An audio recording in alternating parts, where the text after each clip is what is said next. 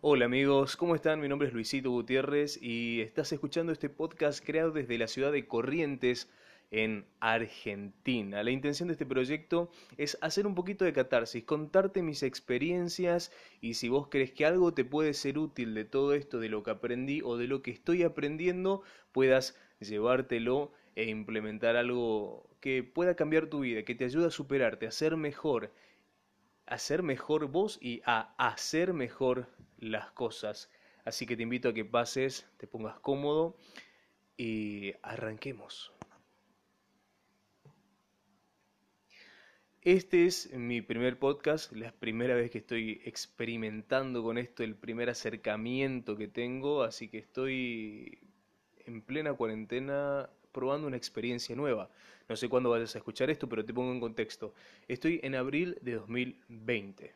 No es la época de los zombies, sino del coronavirus y bueno, estamos ya transitando eh, la segunda etapa de una cuarentena que se ha prolongado un poquito, pero creo yo que vale la pena. No es tema para este podcast. Me aburrí de hacer lo mismo de siempre y quise aprovechar mi tiempo para hacer algo productivo y como la terapia está muy cara, también quería contar eh, cosas que me pasaban, cosas que fui viviendo eh, y que ahora las miro desde otra perspectiva con alguien y que esto sea provechoso porque realmente yo he aprendido y estoy aprendiendo mucho de esto. Así que por inspiración de algunos youtubers que han hecho podcast, por uno en especial, eh, que es Merakio, me animé y arranqué. Estoy grabando esto con un celular, mi celular que ni siquiera es un gran celular, te cuento, es un Moto C.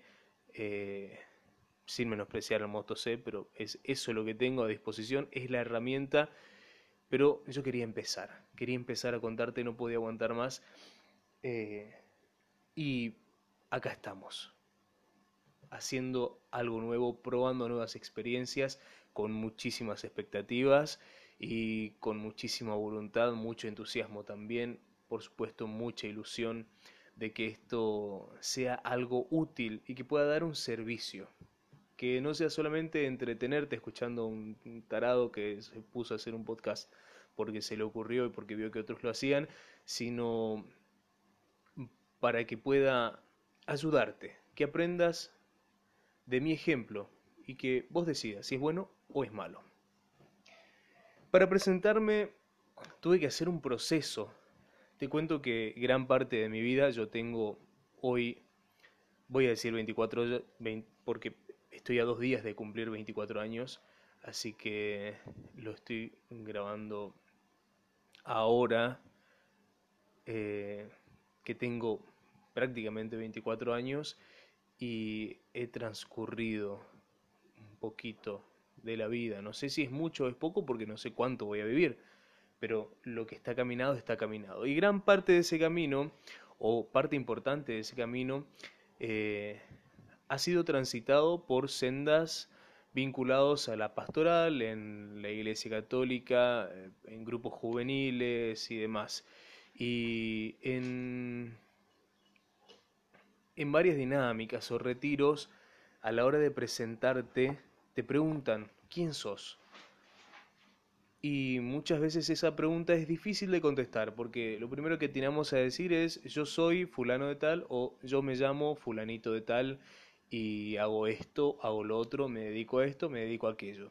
Pero eh, en más de una oportunidad me ha tocado que me digan, no, no, no, no te estoy preguntando cómo te llamas ni qué, qué es lo que haces, te estoy preguntando quién sos. O sea, una pregunta que va más allá, que va más a lo profundo y que hay que analizar muy bien, que hay que hacer una introspección que yo para mis tiempos adolescentes no estaba preparado para hacer huía a ese ejercicio, que más de grande sí pude tener varios intentos eh, de acercarme a ese ejercicio y a ese descubrimiento eh, de quién soy verdaderamente. Y me ayudó mucho el hacer un retiro vocacional porque yo quería aspirar a la vida sacerdotal, que es algo que te voy a contar más adelante, eh, donde una, una señora que era coach que hacía coaching eh, nos había dado una charla así, más o menos pasando por esto, por la identidad, por el quién soy. Y lo que yo saqué de conclusión de esa charla, que fue bastante interactiva, la verdad, eh, es que mm, hay algo de lo que somos que se mantiene, una esencia. Hay algo que perdura, que no cambia, que no sufre grandes variaciones. Es nuestra esencia, es eh, lo que somos, lo que nos identifica, lo que nos distingue. Es eso que nos hace ser quienes somos. Después hay cosas, circunstancias, momentos, situaciones eh, que nos demandan cambios a, a un corto, mediano, largo plazo o incluso un plazo inmediato. Las reacciones, pequeñas reacciones a diferentes estímulos, la ira, la bronca, la tristeza, la angustia, la frustración, todas esas cosas nos van condicionando al ser. Eh, y vamos cambiando con el transcurso del tiempo. Yo no soy el mismo que era hace un segundo. Tampoco soy el mismo que era hace un mes, un año, cinco, diez, quince, veinticuatro. No soy el mismo.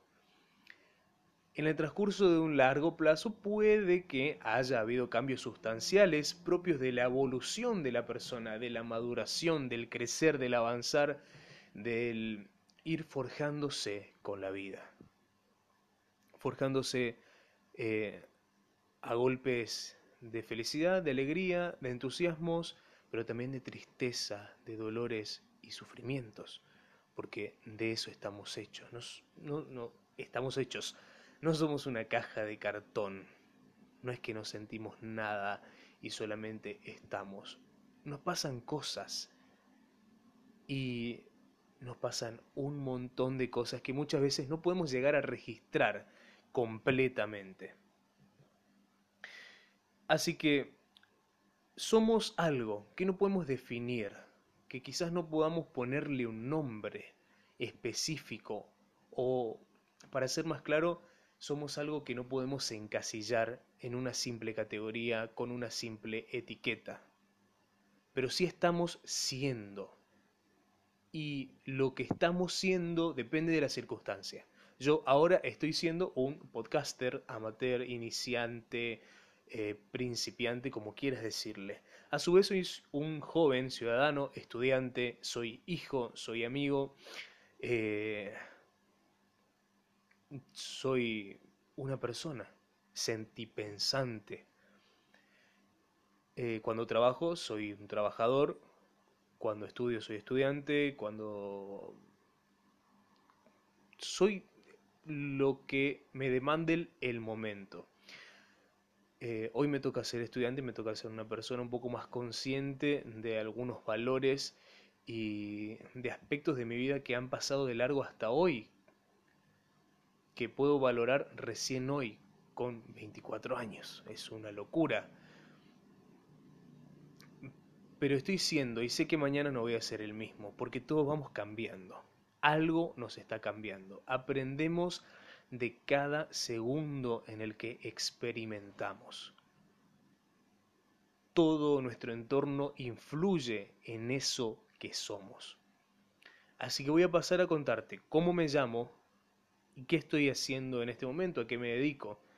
Mi nombre completo es larguísimo, así que decime solamente Luisito. Eh, me llamo Luisito Gutiérrez, tengo casi 24 años eh, y soy estudiante de la carrera de locución. Empecé este año, ingresé hace menos de un mes en medio de una pandemia y entre todos los que estamos viviendo esta situación en distintas partes del mundo estamos llevando esto como podamos y con la mejor cara, supongo. Y si no lo estás haciendo así, te animo a que lo hagas. Eh, bueno, soy hijo, soy hijo único, estoy en este momento, desde que empezó la cuarentena obligatoria, desde un día antes, viviendo en el departamento de un amigo, mi mejor amigo que ya compartimos antes esta experiencia, y ahora que volví a estudiar, después de una serie de decisiones tomadas equívocamente por ponerle un calificativo, eh, volví a este lugar. Él me abrió las puertas muy amablemente y estoy empezando de vuelta y creo que estoy viendo las cosas de otro lado. Pero en esencia soy eh, un joven que ha descubierto pasiones, que tiene objetivos y que quiere ir a la carga por eso. Estoy siendo, por ahora, un joven estudiante que sueña y que tiene muchas ganas de trabajar y está empezando a trabajar por eso que sueña, por eso que quiere, por metas y objetivos concretos. ¿Por qué estamos siendo o qué nos define? Y acá quiero hablar un poquito de la identidad. Voy a agarrar mi ayuda de memoria, mi machetito, porque busqué la definición de identidad para hablar con un poquito más de propiedad y no ser tan eh, improvisado o, o tan subjetivo en lo que trato de ofrecerte.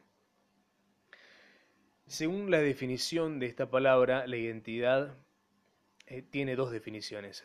Según la primera, la identidad es una circunstancia de ser una persona o cosa en concreto y no otra determinada por un conjunto de rasgos que la diferencian de otra. La segunda definición es similar, dice conjunto de rasgos o características de una persona o cosa que permiten distinguirla de otras en un conjunto. Eh, es básicamente lo que contaba, lo que trataba de decirte. La identidad, lo que nos define, lo que nos distingue, son rasgos, son circunstancias. Hay rasgos temporales como las circunstancias y hay hechos inamovibles, inalterables, que corresponden a nuestra esencia. Eso es lo que nos define, eso es lo que nos da identidad, lo que nos hace distintos. Como las huellas digitales son distintas y son únicas para cada persona, como el timbre de voz es único para cada persona, tu forma de ser, por más que eh, en todo el grupo de amigos haya un glotón, un, un amargado, un aburrido, un chispita o como quieras, por más que juntes a todos los, a todos los chispitas, a todos los amargados, a todos los aburridos, cada uno va a ser distinto. Porque cada uno tiene una identidad distinta. ¿Y por qué es importante saber esto? ¿Quiénes somos? ¿Por qué es importante? Básicamente, te lo voy a resumir en una frase que escuché, que me la dijeron en un tiempo cuando hice terapia, y me encantó y le dio mucho sentido al responder esta pregunta o, a la necesidad de responderla. Saber quién soy para saber lo que tengo que hacer. Y yo te voy a pedir disculpas ahora si vos eh, sos ateo, agnóstico, eh, o evangélico, o anglicano, o budista, o lo que sea eh, si estás en el arte de vivir, lo que vos quieras. Te pido disculpas, yo soy católico y tengo, como te dije, muchas vivencias. Una buena parte de mi vida, una parte importante de mi vida, eh, marcada por experiencias en el ámbito de lo religioso y particularmente eh, en el catolicismo, en el cristianismo. así que voy a tomarte un ejemplo bíblico para contarte. Eh, no te voy a leer la Biblia, te lo voy a contar así, eh, medio por arriba, pero sin que pierda la esencia. Y para que llegue el mensaje clarito, clarito a vos que estás escuchando. Seguramente conoces a Jesús, o sea, por lo menos de nombre. No estoy pretendiendo evangelizarte, solamente quiero poner esta situación eh, para que podamos entendernos mejor. Jesús nació, tuvo muy poca vida pública hasta los 23 años. Eh, desde que él era un niño hasta que cumplió sus, sus 30 años, mejor dicho, y salió a, cumplir su misión de una forma pública, eh, estuvo, no se sabe mucho de él. Y su misión empieza en su bautismo. Habrás escuchado que Juan el Bautista bautizó a Jesús, Jesús se lo pidió y Juan el Bautista dijo, no, es como que locura, vos tenés que bautizarme a mí, no, no, no, bautizame, le dijo Jesús a Juan el Bautista, entonces se metió en el río Jordán y lo sumergió en las aguas del Jordán. En ese momento se abre, mm, se abre el cielo y se escucha una voz clarita, clarita, que decía, este es mi Hijo muy amado en quien tengo puesta toda mi predilección.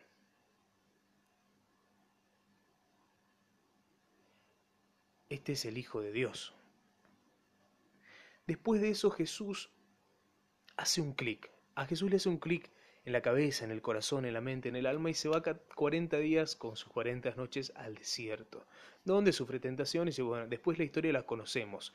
Cumplió su misión, la de la redención mediante su entrega, la entrega de su carne, de su cuerpo, de su espíritu para la salvación de la humanidad y bueno, no quiero entrar mucho en detalle por porque, eh, ¿por qué no?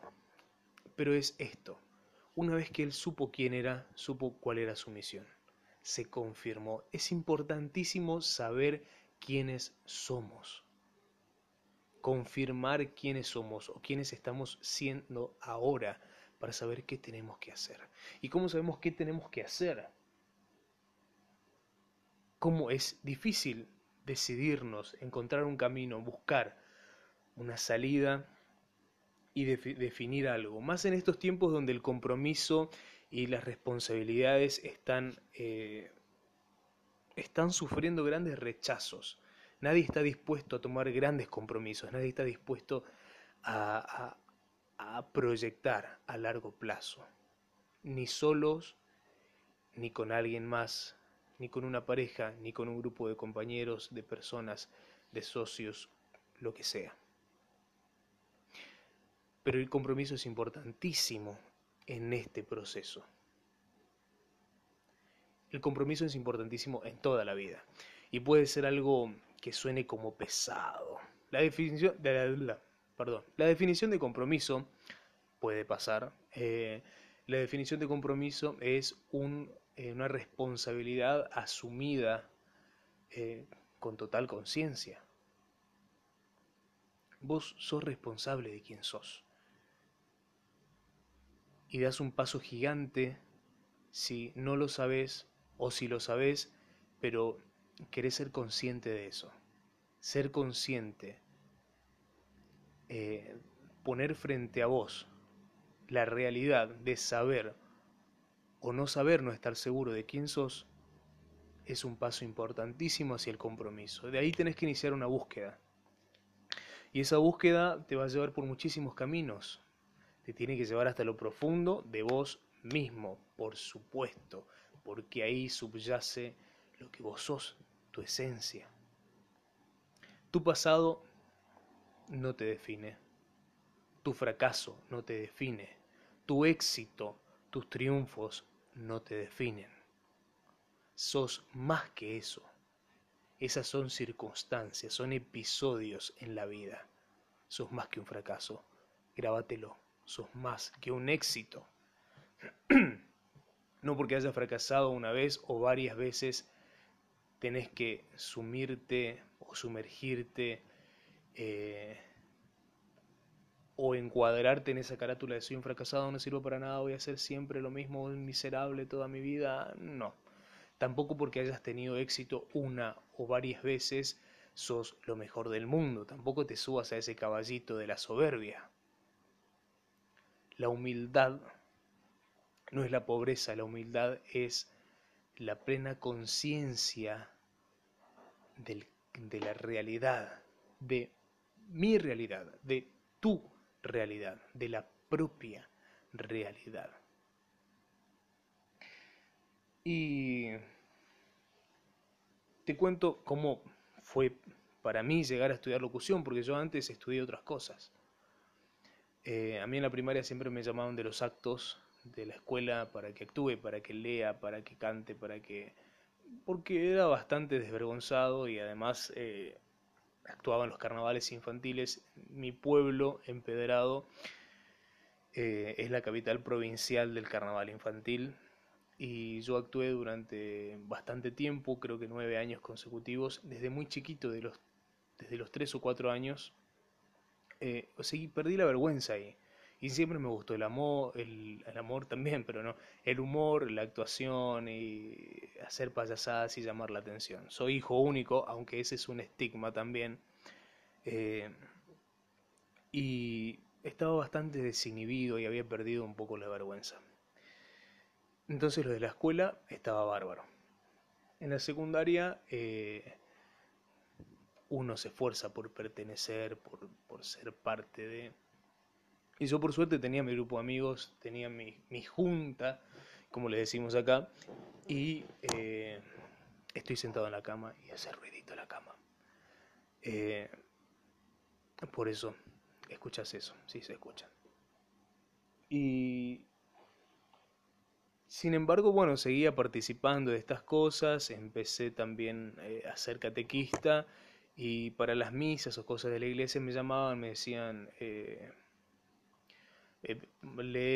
por favor, puedes leer el guion de la misa, puedes leer las lecturas, eh, necesitamos que guíes una comunión, una confirmación, tal cosa, tal otra, después en los retiros, puedes dar esta charla, te gustaría hacer esto, lo otro, y todo relacionado a la oratoria. Yo en realidad no tenía conciencia de que eso era parte de la locución, y... pero sí me sentía muy atraído por eso. Tiempo después, a mis 15 años, después, eh, un mes después de que haya fallecido mi papá, eh, empiezo a trabajar un 25 de diciembre en un boliche. Mi función era nada, o sea, pararme en la puerta, y parar a todos los grupitos que entraran, detenerlos y decir, che, te saco una foto con el banner del boliche atrás. Y era foto. Gracias, gracias, gracias. Era una camarita digital, una Kodak chiquitita, eh, que capaz la conozcas o quizás ni te la recuerdes. Y empecé con eso. Al poco tiempo empezó eh, uno de los socios del boliche, empezó a tener un, empezó un proyecto de programa de televisión ahí en un canal local del pueblo y empecé a trabajar ahí. Primero como camarógrafo, después como notero y así. Y le empecé a agarrar el gustito y me, me, me entusiasmó. Y me di cuenta que me gustaba, que iba por ahí. Este socio dueño del boliche después me recomienda con eh, quien en su momento era el subsecretario de medios eh, de, la municipalidad de mi pueblo, de Empedrado, que a su vez tenía una radio, estaba armando una radio, una, estación, una FM, eh, y bueno, empecé a trabajar en la municipalidad, reportero gráfico, camarógrafo, notero, eh, en fin, cubríamos eventos relacionados, la relacionados a, a la gestión pública, a todo lo que se estaba haciendo desde el municipio en el ámbito tanto local, municipal, digamos, y provincial o regional. Eh, y él mismo después eh, me, me, llamó para que haga móviles y cubra los carnavales para la radio. Y ahí empecé. Después tuvo un programa, me llamó él para hacer un programa, me dijo que tenía condiciones, que pim pum pam, perfecto. Y yo esto, a todo esto estaba terminando la secundaria. Termino la secundaria y tenía que elegir una carrera. A todos nos pasó. En, los, en, el segundo trimestre eh, o en el segundo semestre del año 2013, cuando yo estaba cursando sexto año de la secundaria tenía que decidirme. Y como vi que la cosa iba por ahí, me inscribí en comunicación social, licenciatura en comunicación social en la Universidad Nacional del, Nordeste, en la UNE, que es una universidad acá de Argentina, todo aclaraba que era Argentina con la ilusión de que lo escuchen de otros países. Eh, y estudié tres años comunicación, contento, chocho. No me iba muy bien y yo mentía bastante. Decía que no, que sí, que me iba genial, que esto, que lo otro, que estaba re bien. Que... Me iba bien, pero no tan bien como quisiera o como otros esperaran de mí. O como otros pensaban, según lo que yo les decía. Eh, en ese momento, bueno, hago un retiro, vuelvo a la vida eclesiástica, a la vida pastoral, porque yo me había alejado. Y ¡pum! Se me prende la lamparita y digo, empiezo a, a, discernir una vocación para ser cura. Todos, por supuesto, eh, pusieron la impresión, eh, hicieron la expresión que tal vez vos estés haciendo en este momento o hicieras si algún amigo te dice eso, o, aspirando a cualquier eh, arista de la vida religiosa. Y bueno, fui, estuve un año en el seminario, pim pum pam, eh, volví, no era por ahí, estuve, tuve un año sabático pensando, discerniendo si volvía o no, si tenía vocación para eso o para otra cosa. Y bueno, al final me decidí por empezar a estudiar locución y acá estoy. Llegamos al día de hoy. Yo recién hoy me doy cuenta y después de muchos palazos de sentirme arrastrado por el subsuelo 25, 25 mil de la vida eh, y de atravesar muchas cosas, de charlar mucho, de conversar con gente idónea, de ir a terapia, eh, puedo decir que toda esa etapa de mi vida era un huir de algo. Y elegí locución porque era una carrera que se estaba postergando durante mucho tiempo. Yo cuando estudiaba locución decía, ah, alguna vez voy a estudiar locución. ¿Cuándo me reciba? ¿Cuándo me reciba? Nunca pasó.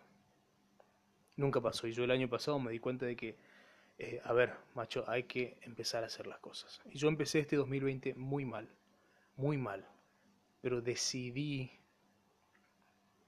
cambiar, empezar a ser distinto, empezar a cambiar cosas en mí para que mi entorno cambiara, para que quedara solamente lo esencial y lo necesario, mi familia, mis amigos y lo que pueda llegar a necesitar. Trabajo, todo relacionado a cosas que me hagan bien y que me hagan aprender. Y las que no me hagan bien, bueno, no están planeadas, pero bienvenidas sean.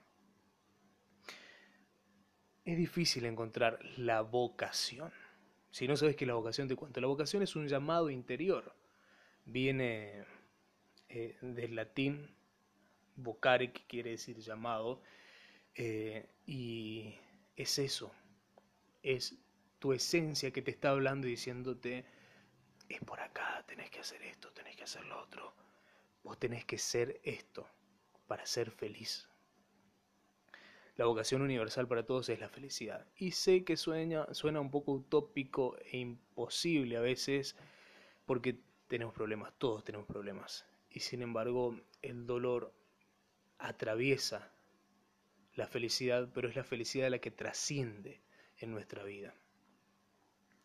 Eh, y uno puede ser feliz incluso en el medio del sufrimiento.